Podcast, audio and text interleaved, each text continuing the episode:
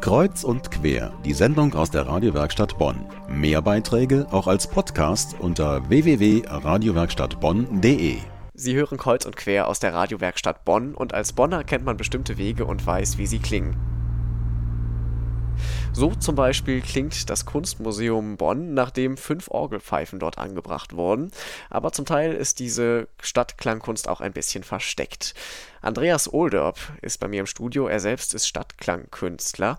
Herr Oldorp, wie verändern Ihre Projekte das Stadtklangbild?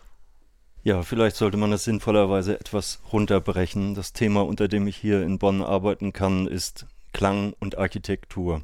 Und Architektur ist natürlich insgesamt dann nachher Stadt, aber da, wo ich mich drauf beziehe, geht es darum, zu bestimmten Orten Klänge zu finden, zu entwickeln und die Klangqualitäten dieser Bereiche zu verändern.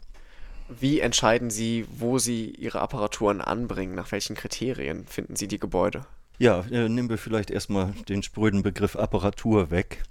Denn äh, für meine Arbeit ist charakteristisch und wie ich denke auch ganz entscheidend für die Lebendigkeit dieser Arbeit, dass ich mit natürlich erzeugten Klängen arbeite, konstante Klänge, also ein Material, das ich auch dann nicht so sehr als Klang bezeichnen würde, weil man das ja sehr schnell mit Musik assoziiert, sondern als Klangenergie also analog zu Wärme, Licht. Das heißt also dauerhaft wird es eingesetzt und äh, ich hatte das große Glück, mit dieser besonderen Situation hier als Stadtklangkünstler anwesend sein zu können, Kontakte aufbauen zu können dass die Firma Kleist zu gewinnen war, mit mir zusammenzuarbeiten. Wenn Sie jetzt allerdings Orgelpfeifen anbringen an einem Gebäude, würde ich schon unterstellen, dass das ein wenig Künstlichkeit mit reinbringt in dieses natürliche Klangbild, von dem Sie eben gesprochen haben, und das ein wenig verfälscht.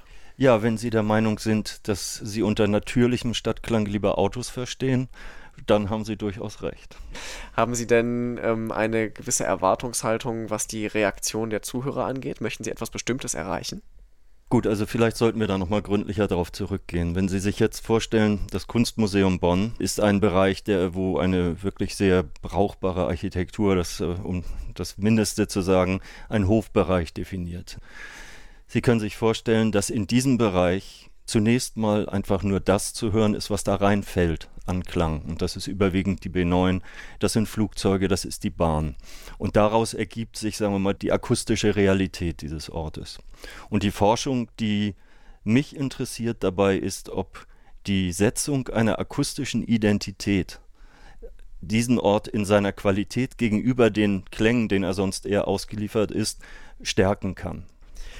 Gibt es denn äh, auch vielleicht Kuriositäten? Also hat sich schon mal jemand bei Ihrer Kunst erschreckt, wenn er jetzt durch das Kunstmuseum oder über den Vorplatz des Kunstmuseums gelaufen ist und plötzlich ein bizarres Pfeifen gehört hat? Wenn Sie die Arbeit hören, werden Sie merken, bizarres Pfeifen kommt da nicht vor.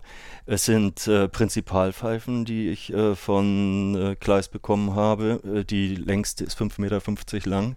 Sie können sich vorstellen, das sind richtig tiefe Klänge. Das ist eine Energie, die äh, mit den Proportionen des Museums in einem deutlichen Verhältnis steht.